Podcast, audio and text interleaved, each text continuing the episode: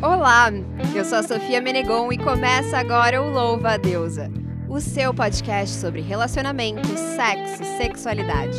O seu espaço para ouvir e poder falar sobre o assunto. Bora nessa?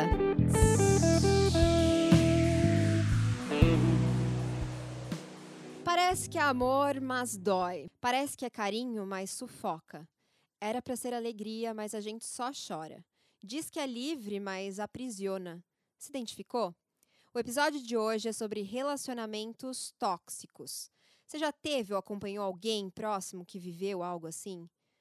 Respira fundo, porque no episódio de hoje vamos entender melhor esse tipo de relação que tanto machuca, mas que muita gente vive ou já viveu. Vamos juntas que assim fica mais fácil, né? Bora! Já já eu falo com quem eu tô aqui hoje, porque eu tenho convidadas muito incríveis e maravilhosas. Mas eu preciso abrir um parênteses bem importante antes da gente começar de fato a falar sobre esse assunto. Bom, não foi à toa que a gente resolveu falar sobre esse tema, né? O relacionamento tóxico. Porque são muitas formas da gente viver um relacionamento tóxico, seja com amigos, família, namorados, enfim. O fato é que a gente precisa falar mais sobre esse tema, para que a gente tenha mais consciência e menos gente caia nessa. Agora, eu só queria lembrar que tem uma diferença entre relacionamento tóxico e relacionamento abusivo. Eu fiquei pensando, na verdade, sobre isso, sozinha em casa. Eu fiquei pensando, gente, será que relacionamento tóxico é a mesma coisa que relacionamento abusivo? E aí, na minha percepção, todo relacionamento abusivo é um relacionamento tóxico, né? Porque faz mal pra gente, tem uma série de sintomas, né? Se a gente pode colocar assim, parecidos. Porém, nem todo relacionamento tóxico é abusivo. A minha definição qual seria? depois eu quero saber o que vocês acham sobre isso. Eu acho que ele é tóxico quando, por exemplo, faz mal pra gente, mas não tem o intuito de fazer mal, sabe? É, não existe, uh, não é algo que te causa violências é, psicológicas, físicas, emocionais. Então, por exemplo, falando com a Laura, inclusive, eu tava falando, meu, te dar alguns exemplos aqui. Por exemplo, eu tive um, um namorado que ele vivia indo pra balada, sem mim, e, e era para ele muito importante aquilo. Ele ia pra balada, tipo, sempre, todos os dias. E eu falava, meu, fica um pouco comigo, sabe? A gente tá num relacionamento, afinal. Mas para ele era importante ir pra balada. E aquilo me fazia mal. Então era tóxico para mim porque eu me sentia mal naquela relação, eu sentia que ele não dava atenção para mim, eu sentia que ele não me dava valor, não valorizava a nossa relação, não era importante para ele. Então era tóxico. Mas eu não acho que era abusiva, porque ele não me impedia de fazer nada, ele não me maltratava, não me colocava para baixo, não falava que eu era, uh, não me diminuía, né? Eu acho que passa a ser é, abusivo quando cruza esse limite, assim, quando te limita de alguma maneira. Vocês sentem isso? Primeiro eu vou pedir para vocês se apresentarem. E aí já aproveita e já engata se você acha, concorda ou não com isso. Bom, eu sou a Júlia, eu tenho 22 anos, eu sou estudante de psicologia, tô indo pro último ano da Ai, faculdade. ótimo, que a gente vai poder já aproveitar, já ajuda a gente nessa definição. Sim, e eu acho que é um tema super importante, é, tanto por experiência pessoal como, né, essa, eu tenho essa relação com a psicologia. É, e atualmente eu trabalho com recursos humanos. Maravilha. E você, o que você acha dessa definição, aproveitando aí que já é o seu campo meio que de estudo? Então, é, desde que eu recebi o convite, eu pensei bastante sobre o assunto e eu acho que faz muito sentido. É, o relacionamento tóxico, né? Quando eu pensei aqui nas minhas experiências pessoais, realmente tinha muitas coisas que me faziam muito mal, mas ao mesmo tempo não chegavam a ser é, propositalmente cruéis, assim. É, eu não sei uhum. se tinha uma intenção, né? Não sei não sei. não era uma forma de te dominar. Exatamente. Mas, é... enfim, eu, eu, acho, eu acho que eu concordo bastante com o que você falou. Maravilha, seja bem-vinda. Obrigada, obrigada pelo convite. É, meu nome é Mariana Sampaio, eu tenho 27 anos, eu sou arquiteta. É, eu também dei uma pesquisada sobre o assunto, porque eu fiquei bastante na dúvida, né, dessa diferenciação entre o relacionamento tóxico e o abusivo. E eu acredito que seja essa mesma a maior diferença, que no relacionamento tóxico não tem tanta essa, essa intenção de manipular, né? Que é quando a relação se torna abusiva, realmente. Uhum. Eu acho que tem muitos comportamentos que são bem normalizados numa relação tóxica, que, por exemplo, aos ciúmes, que muita gente acha super normal. Mas eu acho que num certo grau ainda não chega a ser um relacionamento abusivo, né? Verdade. A gente já falou de ciúmes, inclusive. Aqui tem um episódio bem bacana que a gente fala sobre ciúmes. E ciúmes é um termo muito louco que tem tudo a ver com o nosso papo de hoje. Depois eu queria também entrar, mergulhar, nossa, nessa. eu vim refletindo umas coisas loucas no caminho, exatamente com relação aos ciúmes e ao abusivo, sabe? Essa necessidade de limitar o outro, de prender ele de alguma maneira, sabe? Eu fui fazendo. Meu, já vamos entrar nisso. Seja bem-vinda. Ah, obrigada. E a gente também tem a Paula, que vai aqui falar com a gente. O que, que você acha, Paula? Fala um oi aí pra galera. Oi, galera.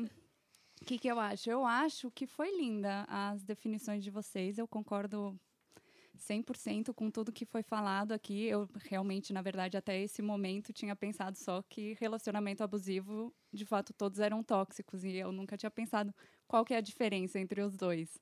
Aí agora foi, foi nesse momento, ouvindo vocês, que eu falei, nossa, é verdade, tem uma diferença entre uma coisa e outra. Relacionamento tóxico, a gente tem um montão aí na vida, um né? Com amizade, com família. É. Abusivo também, né? Abusivo verdade. também. Total. Verdade, é. Total. Mas eu achei lindo tudo que vocês falaram, gente. Parabéns pelas definições.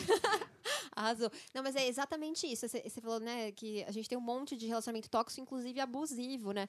E eu tava pensando, antes da gente começar a falar sobre as histórias de vocês, eu vou compartilhar um pouco da minha, assim. Eu tive relacionamentos tóxicos na minha vida. Tive relacionamentos que estiveram ali beirando ou já adentrando o universo do relacionamento abusivo. E muitas vezes eu me vi no lugar de uma pessoa abusiva. E aí eu comecei a refletir muito sobre isso, né? Porque eu comecei a estudar o roteiro hoje de manhã e tal. E aí eu fiquei refletindo sobre isso. É uma coisa que eu reflito ao, ao longo desses episódios, porque esse assunto é recorrente, querendo ou não, porque ele faz parte ainda, é, ainda é uma coisa que a gente enxerga como algo normal, muitas vezes, né?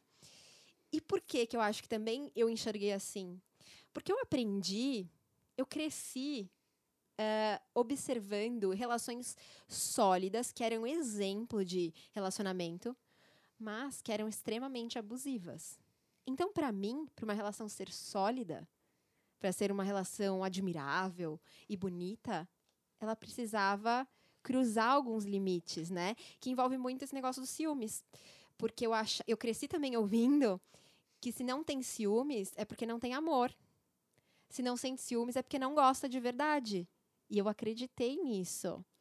E, assim, embora eu venha me trabalhando há tantos anos em terapia, e uma terapia é, minha comigo mesma também, além da terapeuta, porque eu sou uma pessoa que vive me analisando, ainda tem muita coisa que está tão enraizada que é difícil me desvincular. No caminho daqui, enquanto eu fazia todas essas reflexões, eu parei no farol, tinha um policial que parou um trabalhador que trabalhava com entregas, né, de moto, e estava revistando ele de forma extremamente abusiva. E eu comecei a refletir o quanto que isso, esse tipo de relação, está em todos os lugares. Quanto a gente não cresce aprendendo que isso é normal, que isso é bom, que faz bem, né? É, aí eu fui mais além ainda, pensei no Estado, que acha que é normal decidir o que a gente faz com o nosso corpo. Isso é uma relação extremamente abusiva também, que limita a gente. Então eu comecei a entrar numa uma loucura aqui na minha cabeça, mas que eu acho que ela faz sentido, do da onde que eu me tornei uma pessoa abusiva, né? E eu acho que talvez essa seja a origem, entre outras tantas, né, que a gente for parar aqui para pensar, a gente não vai parar nunca de falar, é, que levam as pessoas a serem abusivas e a gente achar isso normal e tudo bem, segue a vida, né? Mas ainda bem que a gente está aqui para falar que isso não é normal e discutir sobre esse tema. Então, é, eu já quero, inclusive, pedir aqui para vocês começarem contando a experiência de vocês com essa com relacionamentos tóxicos e eu acho que para vocês aqui também foram abusivos, né? Quer começar, Ju? Bom, Nossa, respirou fundo. é, eu, eu confesso que quando eu recebi o seu convite, a minha primeira resposta foi topar, né? De vir aqui falar, porque eu acho que é um tema extremamente importante. E, mas logo que eu falei sim, me veio um nervosismo enorme. E aí eu parei e comecei a refletir sobre isso. Por que, que eu tô nervosa, né? Eu sempre fui muito conhecida, assim, no, é, pelos meus amigos, como uma pessoa que se expressou muito. Eu, eu não tenho vergonha, não tenho muitas barreiras de falar, né? Eu fui criada assim, minha mãe é minha amigona. Ela sempre conversou muito de relacionamento, sobre sexualidade comigo, então para mim era muito comum. E, e eu tive algumas experiências, né, um pouco, é, aliás, bem tóxicas. E, e eu sinto que eu criei algumas barreiras que eu luto muito hoje para derrubá-las de novo, né? Então, eu acho que, é, completando um pouco o que você estava falando sobre essa reflexão, eu acho que a gente é muito enraizado mesmo, né? São construções sociais, né? A gente assiste filmes, a gente assiste novelas, a gente está em contato com um tipo de amor romântico que ele não é real e ele coloca muita minhoca na nossa cabeça. Total. Faz a gente imaginar que coisas como ciúmes, é, a posse, são normais. Né? Exato. E, e fazem parte do relacionamento, são bons pro relacionamento, Uhum. né? E eu acho É fofo. fofo. Ai, não, Né? mas um ciúminho. E assim, é, e quando você sente ciúmes, não é, é horrível. Eu, eu já fui, já senti muitos ciúmes e pra mim me destruía, né? Uhum. Porque eu acho que assim, a, a, a, pra gente ter qualquer tipo de relação, seja ela um namoro ou relação com amigos, familiares, ela tem que ser leve, ela é uma troca, ela é uma via de mão dupla, né? E, e aí eu, eu acho que a minha experiência mais complicada foi um relacionamento, um namoro, com um cara que eu comecei a namorar quando eu tinha 17 anos. Eu era bem novinha, né? E ele tinha 19. E desde o começo, é, na- eu acho que eu era muito imatura, eu era jovem mesmo, então a gente não percebe, né? Uhum. Depois que passa, você olha e fala: Meu Deus do céu, tinha tantos sinais. É. E, enfim, eu lembro que logo que a gente se conheceu, rolou aquela coisa de. Foi instantâneo, rolou um clima e não sei o quê.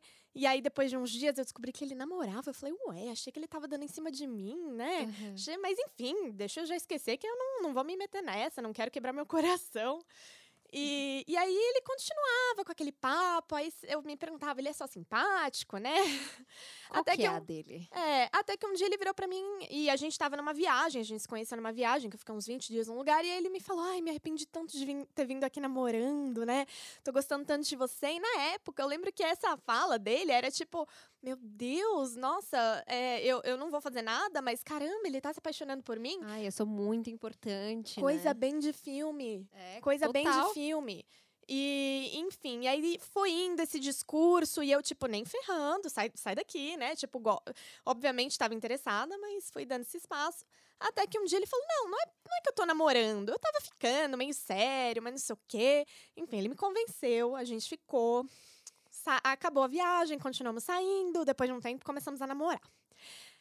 E eu contei esse comecinho porque eu acho que se hoje isso acontecesse de novo, na primeira que o cara falou, ah, não, tô ficando mais ou menos com uma menina, não sei o quê, eu já saía fora, já saía fora. É, sabe, é- já é um sinal de que o cara não- você não pode confiar, né? É, ele não tá sendo honesto pra começo de conversa, né? É, Nem com você, nem com a outra pessoa. Exatamente. E eu fiquei três anos e meio com esse cara. E, e eu, durante esse período, eu também fazia terapia, né? Eu comecei a namorar com ele com 17 anos, eu tava entrando no terceiro ano do ensino médio. Ele já tava no segundo ano de faculdade. Então eu achava o máximo. Ai, meu Deus, ele vinha Ah, me ele é buscar mais de carro. velho. Sim, eu achava incrível, né? E aí eu fazia terapia também. E é, enfim, e eu passei por tantas coisas nesse relacionamento, assim. Eu lembro que no começo do relacionamento, ele não vinha em casa. Ele não podia vir em casa, dizia ele, porque a mãe dele não deixava. É, E- No segundo ano de faculdade, a mãe dele não deixava. E o pior é que é verdade. Ai, meu Deus. Aí o- você já vê o histórico. O pior é que é verdade. Só que isso acabou gerando vários problemas, porque os meus pais falavam: não, ele tá te enganando, ele tá não sei o quê. E aí eu brigava com os meus pais, porque eu queria estar com ele, porque eu entendia a situação, enfim. Só que desde o começo da minha terapia, eu trazia muitas coisas que eram muito difíceis pra mim. Como é que o cara mais velho não pode vir na minha casa? Eu não posso ir na casa dele. Eu lembro que é, o meu aniversário de 18 anos foi numa balada da Augusta. E o pai dele foi buscar ele mais cedo. O pai dele foi buscar ele mais cedo da festa, gente. E assim, Nossa. e, e ele tinha lá os problemas dele e era muito difícil pra mim. Eu, eu me sentia como aquela garota heroína que tava tipo, não, eu vou, vou te ajudar, tô do seu lado, vou te fortalecer, né? Não sei por que mulher tem essa necessidade de estar lá do lado do cara, independente das porcarias que ele faça. É porque a gente aprendeu assim. É.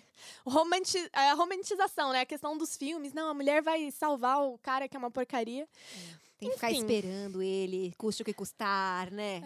É. Aquelas coisas. E aí tinha algumas coisas que realmente eram verdade nessa situação, só que assim, ele era muito acomodado, ele era muito imaturo, e isso me fazia muito mal, porque me desgastava, eu passava muito estresse, é- é- era algo difícil pra mim, mas eu sempre tive do lado dele, sempre, sempre, sempre. Eu era apaixonada por ele, né? E até que a gente começou a ter muitas brigas, né? Ele é, não, não me dava segurança de jeito nenhum, porque imagina, um cara que tá no segundo ano da faculdade, você tá no ensino médio, ele não, não é capaz de. Ele não, não podia vir em casa. Eu lembro que ele vinha em casa na sexta-feira, às vezes, e aí ele precisava ir embora antes do metrô fechar, porque ele ia de metrô, ele não podia dormir em casa. Uhum. E aí, às vezes, tipo, ele tava cansado, a gente pegava o sono, sei lá, no sofá, e ele acordava puto comigo. Porque, não, porque como assim? Você não me culpava. acordou, sabe? E a culpa era minha. Então, de repente, a culpa começou a ser toda minha. Né? Ai, nossa, já identifiquei vários relacionamentos assim. É. E, e eu me sentia mal, porque eu queria que ele ficasse, mas eu sabia que ele tinha que ir embora. E aí você começa a ficar, né? Você começa a querer tomar. a ajudar ele, enfim. E, e eu tive várias situações, assim, bem complicadas de ciúmes, né? Eu, eu sentia ciúmes, porque eu não podia estar com ele, eu não podia estar com a família dele. E, enfim. E aí eu lembro que a gente se ligava bastante, e a mãe dele. É, às vezes ele sentava, a mãe dele sentava do lado dele e começava a falar muito mal de mim, sem me conhecer. Tipo, Gente, no ela telefone era pra eu, super abusiva. pra eu ouvir. É, e, e assim, depois você identifica. Maternidade abusiva. Isso é um assunto que a gente tem Uhum. que falar um dia aqui, porque tem muito. Depois você começa a identificar padrões. Eu lembro que quando a gente começou a namorar, ela era psicóloga também. E eu achei o máximo. Eu falei, caramba, eu quero fazer psicologia, a gente vai ser super amigas tal. Meu Deus do céu! Ela nem me conhecia. E ela falava mal de mim, fazia questão, enfim, boicotava ele, boicotava. E ele reproduzia, né? Ele não conseguia separar. Ele fazia em mim. Até que cê- eu- eu tive algumas situações abusivas também. Eu sempre fui o tipo de pessoa que eu acho que eu nunca dei espaço pra pessoa falar: você vai se vestir assim, você não vai, você vai sair, não vai. Eu ia. eu- isso pra mim nunca foi um problema. Mas teve uma vez que, eh, por exemplo, a gente saiu, foi numa balada, que inclusive era um aniversário de uma amiga dele. Ele tava com os amigos dele e eu levei uma amiga. E aí a gente tava na pista, dançando, ele tava bebendo no bar com os amigos. E ele tava vindo na minha direção, peguei, acenei, tipo, ah, tô aqui. E ele virou as costas. Eu falei, putz, acho que ele não me viu, deixa eu ir atrás dele. Quando eu fui atrás dele, ele pegou e me deu um empurrão no meio da balada. Eu falei, que... gente, eu não entendi. Peguei e falei pra minha amiga, vamos embora, que deu ruim. Aí, o celular dela tava no bolso dele. Falei, ó, fulano, não vou citar nomes. É, fulano, Abençoado. abençoado, meu querido, me dá o celular da Maitê que a gente vai embora, né? E aí, ele começou a gritar comigo, não vou dar, não vou dar, não dá. Ei, você quer? Pegou o celular e arremessou no meio da balada. Da sua amiga. Da minha sua- amiga. Primeiro que não tinha nenhum, né? É, Mas, e- gente, eu tô chocada. E aí os seguranças vieram pra cima de mim, ó, casal brigando, casal brigando. Aí a- o pessoal que tava em volta falou, não, é ele. E os seguranças falaram, não, a gente tira ele da balada. Eu falei, pelo amor de Deus, não tirem, deixa ele aí que eu, eu saio. Peguei, saí e fui embora. Aí eu já tinha feito sair e ficar na balada. Mentira, porque na hora que você tá Não, vivendo, gente, é eu só coisa, queria ir né? Agora você pensa, não, devia ter ficado lá É. e feito ele sair da Mas balada. você acredita que depois dessa, arrumei uma força, terminei com ele. E ele, e ele conseguiu virar a situação? Ah, acredito! É sempre assim. Acredito. Porque a gente terminou, continuou se falando. Eu ainda era apaixonada por ele, mas eu falei: olha, estamos terminados, eu preci- preciso de um tempo.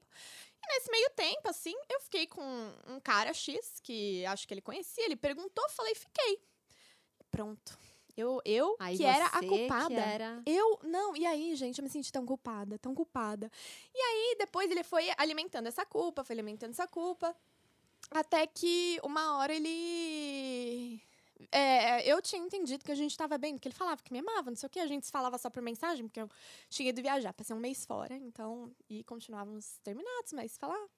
E aí ele veio e me falou: ah, não, porque eu fiquei com fulana, falei, eu dei em cima de ciclana, e aí os meus amigos me falavam que ele tava enfim, gente. E aí, aquela questão, é isso que você falou do, do ser tóxico, né? Tipo, olha tudo que aconteceu. Mesmo terminando, continuou aquele É. Aquela toxicidade, né? Você continua se gente. intoxicando daquela pessoa. Depois que eu voltei de viagem, eu voltei com ele.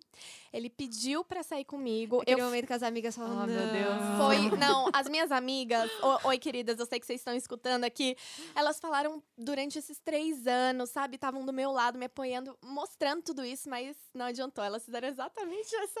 Cara, e eu fico Assim, pensando, é, até me digam, assim, eu- uma coisa que eu queria perguntar mais pra frente, mas vou aproveitar.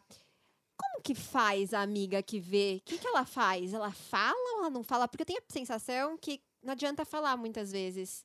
Ou adianta? Olha, eu falo, Não, né? Não, Não adianta, adianta. falar. Não adianta, mas Como elas a- falam. Como que a amiga ajuda?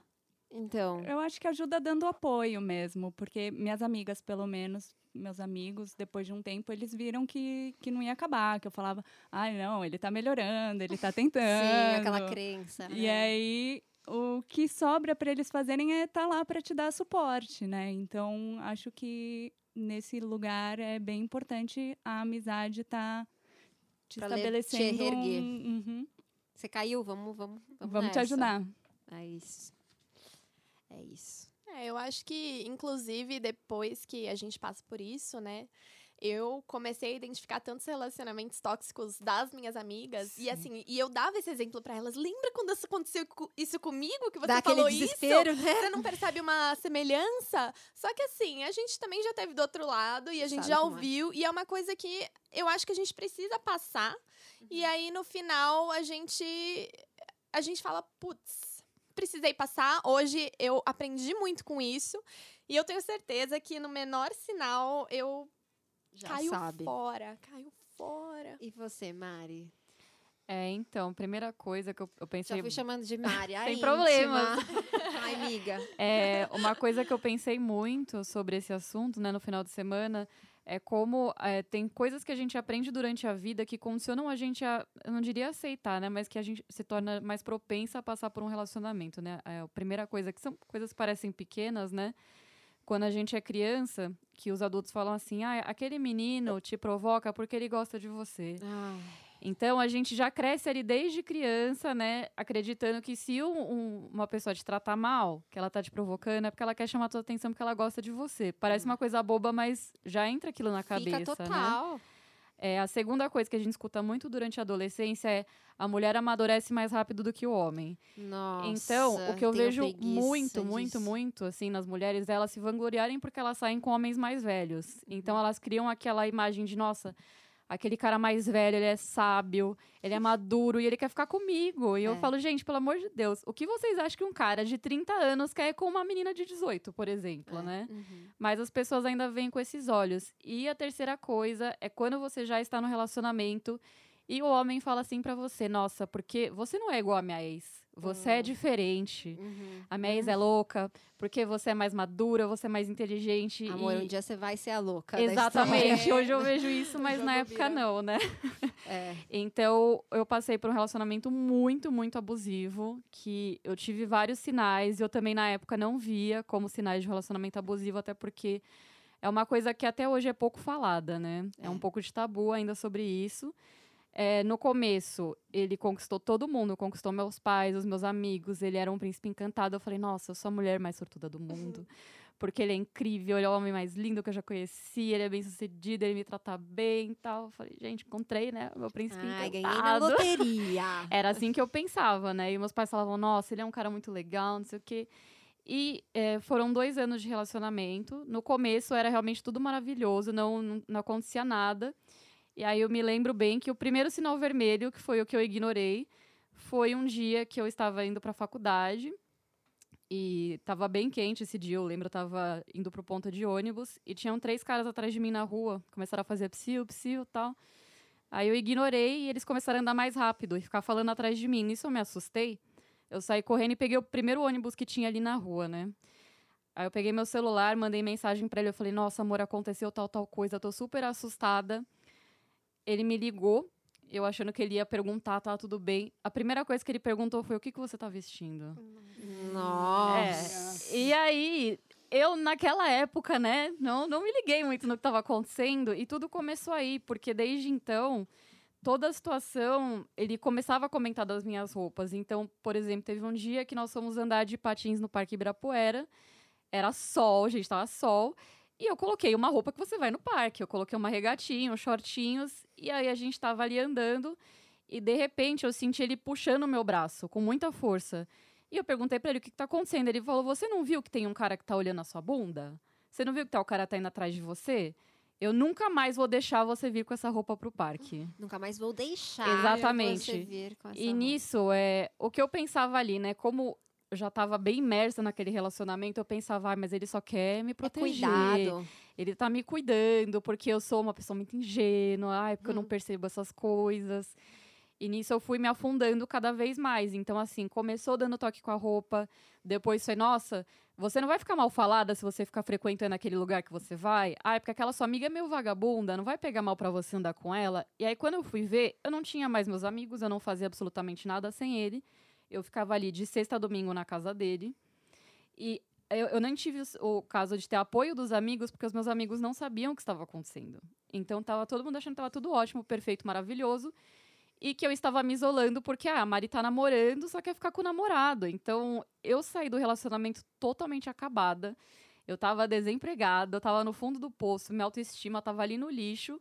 Só que até então eu ainda não sabia que eu estava num relacionamento abusivo. Quando a gente terminou, eu conversei com ele. Eu falei, nossa, estou muito triste porque o relacionamento ali com o consagrado acabou, né? E aí, foi um ano depois que eu estava na minha casa. Estava assistindo novela, que a gente fala tanto de mídia, mas muitas vezes a mídia ajuda a gente nesses casos. E foi ali uma novela que a moça estava passando por um relacionamento abusivo. E na noite de núpcias do casamento, ela era estuprada pelo marido. E aí, foi naquele momento que eu pensei, oh, meu Deus, todas aquelas coisas que aconteceram comigo, eu estava num relacionamento abusivo. Não chegou a ser um abuso físico, mas houve tentativa de estupro que na época eu não considerei, porque é uma coisa pouco Uhum. falada também. A gente não Muito fala. pouco É, falada, assim, dentro de Existe dentro relacionamento. de relacionamento.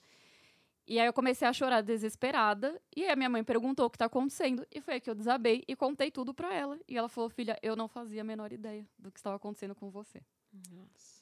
E é isso, né? Porque nem você tinha ideia, né? Então, Não, não tinha nem como pedir ajuda porque você nem, nem tinha noção de que precisava de ajuda. né? Exatamente, eu achei que eu não precisava de ajuda, achei que tava tudo ótimo. Eu pensei que era meio que uma fase minha, porque eu tinha acabado de me formar na faculdade. Então eu não vi aquilo, eu não vi aquilo como um relacionamento abusivo. Foi só um ano depois que eu Hum. parei pra pensar. Nossa. E você, Paula, foi algo parecido assim? Conta pra gente Ai, essa história. É engraçado que ouvindo as histórias dela, eu identifiquei, inclusive, outros relacionamentos. Exato. É. Por isso é bom a gente ficar contando o que, que aconteceu, porque muita gente vai escutar e falar: nossa, eu tô vivendo um relacionamento abusivo. Ou eu sou uma pessoa abusiva. Que também é muito legal, né? De você perceber porque você pode fazer alguma coisa a respeito disso, né? E é mais difícil a gente identificar o abuso na gente mesmo, É, né? Nossa. Porque é difícil ser. Uhum. Porque sempre tem dois lados, né? E é Sim. difícil você se ver como o abusador. Muito. É bem difícil. Mas eu escolhi um relacionamento em especial, que foi um namoro que eu tive, meu primeiro namorado. Eu fui namorar bem tarde, né? No caso, com, com uns 25 anos. Então, era muito especial. Foi o primeiro cara que eu me apaixonei de verdade. Uhum. E no começo ele era perfeito. Ele era Sim. perfeito, ele cuidava. Nossa, ele era presente. Eu tava super apaixonada. Aí. Gente, tem tantas histórias maravilhosas. Ai, ele me dá tanto material. Olha que bom, pelo menos isso, né? Tem história pra contar. Tem história pra contar. E hoje em dia eu vejo. É tão absurdo que eu acho até engraçado, assim. É. Porque ele é um psicopata. Nossa, fiquei Não, ele assustada. é, ele é um psicopata. Ele é exatamente Nossa, aquela conta. pessoa que te seduz no começo, vai te, te levando para esse lugar. Ele é muito, muito sedutor. Ele é muito, Manipulador. muito, muito manipulador, gente. Muito Uhum. E, e depois que ele vai mostrando as cartas, e não era para todo mundo que ele mostrava, né? As pessoas não sabiam. Quem sabia era eu, porque era, eu era o alvo dele. É. Então, então é muito louco assim. Eu, eu, depois de um tempo eu entendi que eu confundia muito compreensão com submissão. Então, Hum. tudo que eu achava que eu estava compreendendo, eu na verdade estava abaixando minha cabeça para ele. Então eu falava, não, isso tudo bem, porque eu- ele tá, sei lá o quê. E aí eu dava uma desculpa para ele poder fazer sei lá o quê. Uhum. E na verdade não tinha nada disso. Ele não pode fazer isso. Ele não pode, ele não pode gritar com você, ele não pode te di- diminuir, ele não pode te impedir de fazer coisa, ele não pode fazer nada disso. Lógico, é. E você não pode aceitar que ele faça essas coisas. É. E é muito difícil. Para mim, a grande crise de depois do relacionamento foi entender que eu deixei tudo isso acontecer. E Isso, isso dói, né? Porque você fala, cacete, eu tenho responsabilidade em cima desse relacionamento também. É. É Esse, esse também é um aspecto muito difícil de admitir, né? É. Porque, independente do que aconteça, sempre tem a nossa parte, né? Não que eu seja culpada por nada. Não é, não, é uma questão de culpa. Deus. Mas existe esse lado de, pô, você nem percebeu, né? Então, como que eu ia fazer alguma Sim. coisa também, né? A minha psicóloga sempre me fala que a parte mais difícil de você superar um relacionamento assim é a gente se perdoar por ter se deixado passar por tudo que a gente deixou. Sim, a gente se E perdoa. realmente É um processo longo. é um, eu acho que é um processo de culpa que a gente vai carregando e aí a gente vai ficando com medo de, de se entregar de novo, de se certeza. deixar é, entrar em outros relacionamentos, de, de compartilhar, de se ver vulnerável, mas ao mesmo tempo estar segura nessa posição. Com certeza. E Sim. você se sentia como, assim? Quais eram os tipos de ações, atitudes dessa pessoa que te incomodavam? Ai, que me incomodava. É, Que, que é te incomodavam, bafo, né? não só que incomodavam, mas que eram tóxicas e abusivas. Pra mim, eu ti- ele mexia no meu celular, né? Cara, nesse momento tá todo mundo pensando. Mas muita gente mexe no celular, né? Nesse Não pode, momento gente. Não tem. pode, gente. Não, não muita pode gente pode mexer no celular e ele mexia no meu celular e eu não mudava a senha, porque se eu mudasse a senha é porque eu tinha alguma coisa pra esconder naquele celular, Ah, né? é. E na minha cabeça não tinha nada. Não tinha nada pra esconder, mas ele encontrava alguma coisa. Menino, mas era uma. Era tiro e queda. Era ele, ele um via- oi. Eu recebia mensagem de, de qualquer pessoa que não fosse uma mulher, que não fosse minha família, era um absurdo. Assim, um, um amigo do meu pai me mandou mensagem uma vez, ele veio me cobrar, gritando, porque que esse homem estava me mandando mensagem. E, e não eram Nossa. cobranças tranquilas, assim. Ele geralmente tinha uma reação muito explosiva. Sim. Então, de tempos em tempos, ele ia checar meu celular para ver o que, que eu andava fazendo pelas costas dele, que era absolutamente nada, porque eu passava 24 horas do meu dia junto com ele, porque ele era bem presente na minha vida. é Presente, mesmo? pra não dizer Bem outras coisas. presente, né? Não, de verdade, ele ia até. Eu ia para qualquer lugar, ele ia comigo. A única vez que eu consegui sair. Ai, gente, é muito boa essa história. Conta. A única...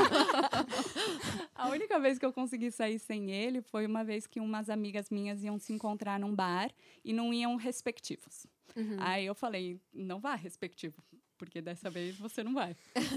Nossa, aí foi muito bom. Ele, ele é ator também, né? E aí ele foi, coincidentemente, ver uma locação naquele mesmo bar que eu tava. Ai, meu. Ah, tá bom. Mas foi coincidência. Coincidência, claro. Não, e eu achei, na época eu achei que Você era acreditou? coincidência. Eu acreditei. Ai. Não! Eu acreditava em tudo, eu era muito inocente. Miga! Ai, Ele fazia essas coisas. e, Tô tipo, chocada. Ele era muito louco. Pra mim, a melhor história que, que reduz bastante to- todas as histórias do meu relacionamento foi um aniversário meu, meu último aniversário com ele, que foi. teve Ainda uma bem que acabou. Ainda bem que acabou.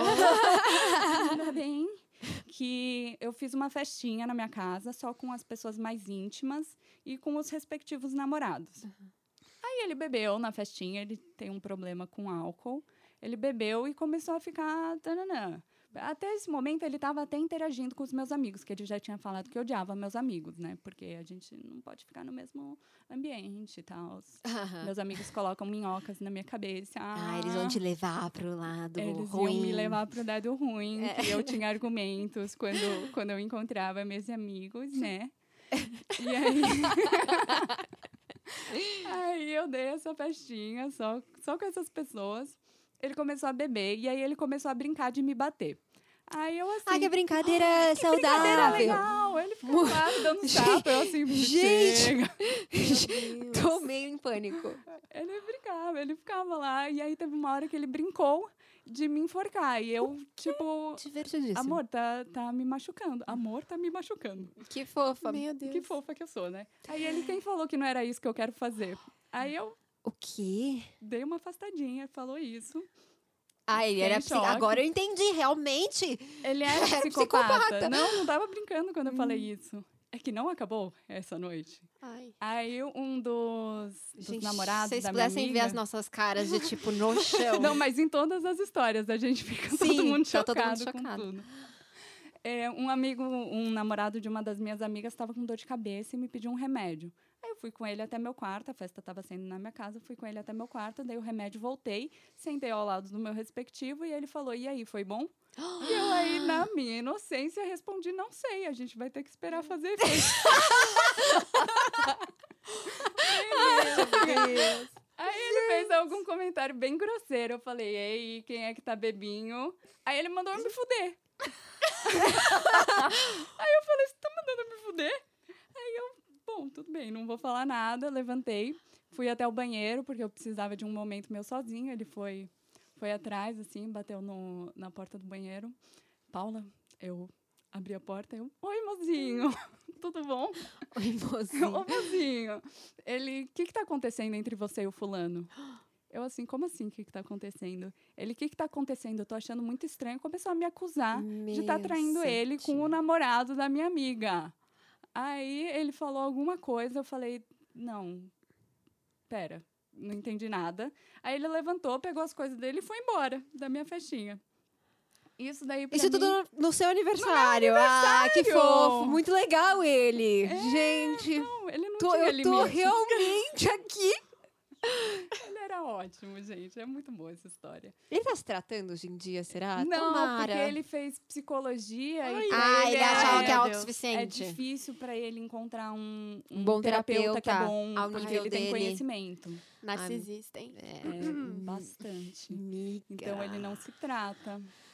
Gente, Deus já rolou uma vontade de expor esse cara, porque qualquer mulher que se envolver com ele está correndo altos riscos, gente. Tá. Tá, esse tipo de gente não muda, eu entendi. Depois de. Depois desse. Ai, daí é muito bom. Ai, posso contar mais Conta. uma história? Eu tô adorando a sua leveza pra contar essas É, histórias. Eu, legal. fico tão tensa quando eu, também lembro de algumas coisas, tensa. mas Eu fico bem tensa, eu fico. Às vezes dá vontade de chorar, tá. Mas aí, depois que a gente terminou, passou um mês desse relacionamento, eu encontrei um anel dele embaixo do meu, da minha cama. Aí eu mandei uma mensagem pra ele e falei, encontrei um anel seu embaixo da minha cama, quer que eu deixe na minha portaria, você passa e pega? Aí ele começou a me xingar, falando que eu era dissimulada, que sei lá o quê. Eu, bem, o que que tá acontecendo? Pera. Aí ele me ligou. Aí a gente teve uma conversa super calma. Foi ótima a nossa conversa. Eu falei, gente, que elevado. Foi lindo isso que acabou de acontecer. Desligamos, ele me ligou de novo. Aí foi pra xingar. Aí foi pra xingar. meu Deus. Ah, meu Aí foi pra xingar. Foi. Eu não sei mentir. Então ele me perguntou se eu tinha saído com alguém. Eu tinha saído com uma pessoa nesse meio Uhum. tempo. Mas pra mim não, não foi legal. Sei lá, não tava pronta pra sair com ninguém. Ele. Aí ele começou a me xingar. Foi uma conversa que era: você é nojenta, você é a pior pessoa que eu já conheci na minha vida. Vai se fuder, garota, vai se fuder, garota. Eu tenho nojo de você. Se algum dia eu te encontrar na rua, você vai ter sorte se eu dizer oi, porque eu vou atravessar a rua. É, vai se fuder, garota, vai se fuder, garota. Nunca mais quero te ver na minha vida. Desligou o telefone. Nossa. Aí eu falei: bom, ok. acho que a gente terminou de fato. Eu, eu tava certa. Ai, que bom. Acho que, Acho que talvez certa. fosse até importante você ter certeza de que aquilo não era bom, né? É. Porque às vezes a gente precisa de um, né? Sim. Deixar bem evidente pra gente entender. Mas você falou esse negócio do celular, eu lembrei que é, eu tinha isso. Eu também buscava coisas no celular. Você vê, meu lado abusivo, né? Tô aqui confessando. Mas e eu fazia isso e eu ficava louca. E pra mim também me fazia mal, lógico, porque era um sentimento horrível. Eu tinha certeza que eu ia encontrar alguma coisa. Eu sempre encontrava, porque quem quer achar alguma coisa, inventa qualquer coisa e acha. E aí, com esse novo relacionamento, né? Novo não, já tá. já tá velho já. Esse relacionamento que eu tenho atual, eu simplesmente. Eu sei a senha do celular dele, porque às vezes ele fala, ah, abre aí pra ver não sei o que lá, alguma coisa assim. Só que eu esqueço, eu criei um mecanismo na minha cabeça de esquecer a senha. E, tipo, toda vez ele me fala, mas eu nunca lembro a senha. De verdade, tipo, eu não sei qual é a senha.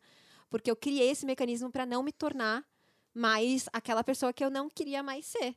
Que, e para mim, é muito difícil racionalmente não ser. Então, como que eu vou, o que, que eu vou fazer? Aí esse mecanismo surgiu na minha cabeça para me ajudar a não invadir o espaço dele. E são vários outros mecanismos também que eu tenho criado para deixar de ser essa pessoa, para não ser essa pessoa. Inclusive, recentemente falei para ele, meu, é, deixar de ser, eu não quero deixar de ser abusiva aos poucos. Eu não quero mais ser de forma alguma. E isso é muito difícil, porque você aprendeu a ser a vida inteira, você achou que isso era normal, de repente você tem que mudar completamente. A minha terapeuta me ensinou, inclusive, algumas, algumas técnicas, né, para eu conseguir não ser abusiva, né? Sentir o que eu sinto, porque eu não vou deixar de sentir de uma hora para outra, isso é muito difícil, você não vai deixar de sentir. Mas como o que você faz com aquilo que você sente. Então, você que está ouvindo a gente se identifica como uma pessoa abusadora, né? Um abusador ou uma abusadora, é, busca ajuda, por favor, em primeiro lugar, porque é, ninguém merece passar por isso porque você não consegue lidar com o que você sente, né? Então, o abusador, ele impõe muitas coisas porque ele não consegue lidar com aquilo que ele sente. É uma coisa louca que, né, psicopata, sei lá, ou várias outras coisas aí que rolam aqui dentro. Então, assim, né, procure ajuda. Bom que a gente está conversando também que as pessoas possam se identificar como abusadoras, como é, vítimas desses abusos, vítimas de relacionamentos abusivos. Não sei nem se a gente se é legal colocar esses, esses termos, né, de vítima, algoz e vítima. Sempre a gente é difícil dizer isso, mas é, no caso. Então, eu queria saber de vocês o que, que vocês aprenderam, né, sobre isso. Assim, como que a gente identifica esse relacionamento? Vocês falaram, ah, vimos vários sinais, né?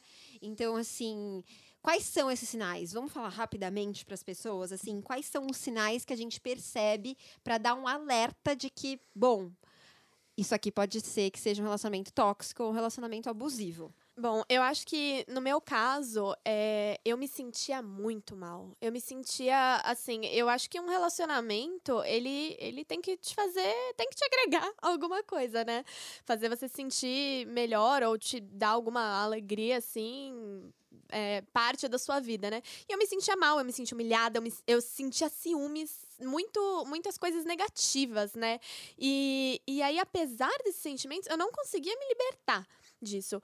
E então eu acho que você percebendo né, que você tem mais momentos, mais brigas, mais, mais dificuldades, isso é um alerta, entendeu? E muitas vezes as pessoas vão falar para você, Olha, você não percebe que você tem reclamado muito disso? Todo dia na minha psicóloga eu falava alguma coisa dele, toda vez tinha alguma coisa. A psicóloga coisa. já não sabia mais como te Exatamente. dizer. Tentou de várias maneiras. Então, mas eu acho que é um processo individual. É. Então é importante você saber que tudo bem você ficar sozinha, sabe? Eu acho que muitas vezes a gente tem medo. Não, mas eu vou terminar com ele, mas a gente ama a pessoa, a gente é apaixonada, a gente tem essa ilusão, né? A gente não percebe que os sintomas negativos eles às vezes mascaram é, a, a, o amor, a paixão, né? Não, uhum. não é amor, mas vai mascarando mas esse pode ser amor. É que eu acho que é, o, esse efeito negativo, o abuso, ele não tá ligado ao amor. Não quer dizer que a pessoa não ame, entendeu? É que para ela, talvez ela aprendeu que amor, como eu disse, significa. É, mas é verdade, porque eu amo, né? Eu amei com quem eu fui abusiva peço desculpas. Aproveitar esse momento para pedir desculpas profundamente. Eu não estava bem comigo mesma. E é isso, faz parte. Vou chorar. É, mas eu não, não, não, não amava. Eu amava, só que eu achava que para mostrar que eu amava, eu precisava fazer tudo aquilo, sabe? Então, às vezes, eu acho, é, o que eu fiz de abusivo não era amor, lógico. Era é, uma poder, manipulação, domínio, posse. Mas eu amava em um outro espaço do meu coração. E que é muito louco, né? Mas ninguém é obrigado a viver com, com isso também, né? E, Mari, você tem alguma, algum sinal que você é, percebeu? Eu acho que o mais importante é, é, você não aceitar qualquer tipo de violência vindo do seu parceiro, né? Eu digo tanto verbal, psicológica, física. E eu digo isso porque depois desse relacionamento eu vi que muitas amigas minhas toleravam muitos tipos de violência, acreditando que o parceiro ia mudar. É uma coisa que eu sempre repito quando eu escuto a história de outras mulheres. Gente, pelo amor de Deus, é, relacionamento abusivo você não conserta.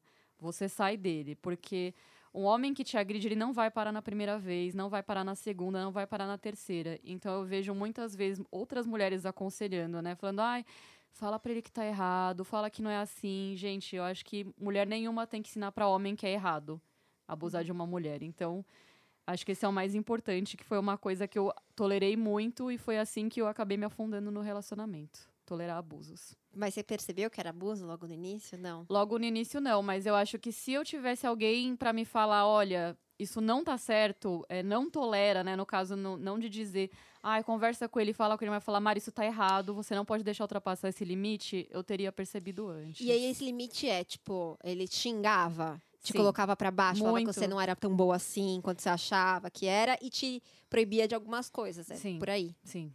Porque é importante a gente falar o que, que é, porque às vezes a gente não consegue interpretar vivendo. A gente uhum. não, né? E às vezes você não sabe que, ai, bom, ele xingou, será que isso não é normal? Faz parte de, né? Sei lá, ficou estressado. Não, gente, não faz parte. É, então. Uma exato. pessoa que te coloca para baixo não tem que ser seu parceiro, pelo amor de Deus. Isso aí. E você, Paula, quais são os sinais, assim, que você diria que são alertas pra gente ficar bem atenta? Um, acho que além dos que já foram ditos, acho que é bom a gente perceber quando a gente começa a se anular. Quando a gente começa a ter medo de ser quem a gente é por causa da outra pessoa e das reações que ela vai ter. Porque eu sei que eu deixava de fazer muita coisa pelo medo da reação dele, porque eu não queria passar por aquilo de novo.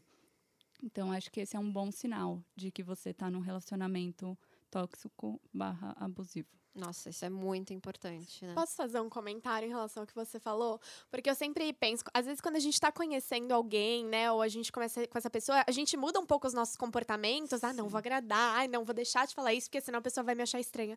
Só que, gente, se a gente quer ter uma pessoa do nosso lado, eu, pelo menos, quero ter alguém que me aceite do jeito que eu sou. Eu não quero Exatamente. ter que me moldar de alguma maneira. Eu quero, eu quero ter essa leveza, sabe? Então, assim, é, eu acho que a gente sendo quem, quem a gente é e é sempre a melhor, é a melhor saída. Se a pessoa não, não te aceitar desse jeito, beleza, próximo que vamos, vamos ver quem vai aceitar, entendeu? Tem que rolar esse match, porque senão você é, é, vai ficando tóxico, vai ficando essa coisa pesada, essa coisa horrível. Total. Eu vou então passar aqui só por alguns pontos rapidamente para a gente concluir. Ó, alguns, alguns tópicos que a gente separou de sinais, né? Uma sensação de exaustão, né? Uh, você deixa de cuidar de você mesma, se sente culpada pelas coisas ruins que acontecem. O seu crescimento e mudança são vistos como algo negativo. A outra pessoa nunca lembra da sua agenda. Você sente que faz todo o trabalho da relação. Ele ou ela nunca assume a responsabilidade. Você sempre tem uma desculpa para o comportamento do outro. Isso foi uma coisa que a Paula acabou de acabou falando aqui. E ele ou ela está sempre oferecendo críticas, entre muitas aspas, construtivas quando você não pede. Isso são sinais também, além de todos os outros, e que complementam aí o que a gente acabou de falar essa é uma realidade que existe. Muita gente está vivendo relacionamento abusivo enquanto escuta a gente. E vamos torcer muito para que seja um sinal de alerta para que essa pessoa saia desse relacionamento.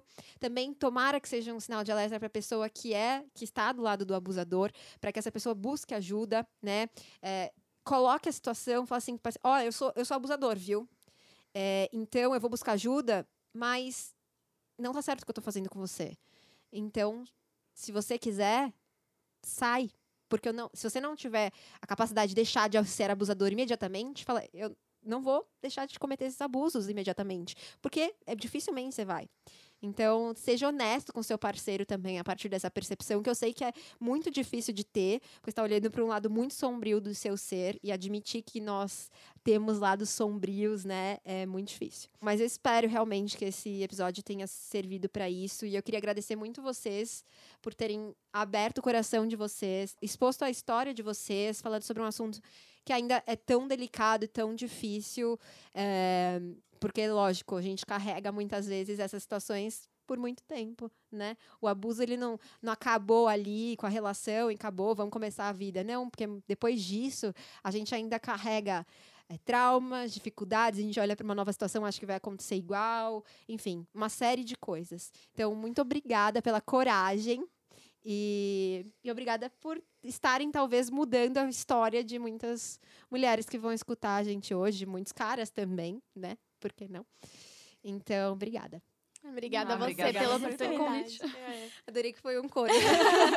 Porque é isso, né? Essas mulheres têm uma É. força unidas, né? É. Então, é isso. E muito obrigada a você que está nos ouvindo também. Se você quiser conhecer mais sobre o que eu faço nessa vida, vai lá no meu Instagram, arroba Sofia Menegon, ou no meu canal do YouTube, youtube.com.br desofia. Inclusive, tem um vídeo que fala sobre o que a Julia falou aqui, acabou de dizer, sobre ah, o medo de estar sozinha. É um vídeo muito bacana que eu falo sobre esse meu medo também de estar sozinha e talvez possa te ajudar nesse processo. E para você, muitas trocas recíprocas, muito amor próprio e viva o nosso prazer.